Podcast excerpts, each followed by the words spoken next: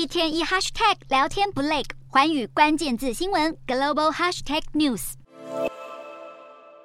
今年全球热出新高度，中国广东传出行人过马路时拖鞋被融化的沥青粘住，动弹不得。中国各地都传出热到路面沥青融化，甚至粘在卡车轮胎上，也有民众的拖鞋直接热到鞋底融掉。就连在室内从演唱会拿的扇子也被热到粘住桌面。杭州也在十二号出现今年首次高温红色预警，中午最高气温飙破三十九度。当地政府从六月底开始开放地铁及防空洞，作为民众纳凉避暑的新选择，也有民众实际走访杭州避暑防空洞，从早上九点开放到下午五点，凉爽且不用负担高昂电费，吸引许多民众前来纳凉。而且防空洞设施一应俱全，提供无线网络外，也有自动贩卖机、除湿机和饮水机等等。重庆等地也跟上杭州的脚步，纷纷开放地铁和防空洞。中国气象局也证实，今年高温日数不但更多，而且提早到来。不过，中国今年异常炎热的原因和顺应现象也有些关系。专家解释，本次顺应现象发展较快，预估后期海温异常上升将会持续扩大，将形成一次至少中等强度的东部型顺应现象，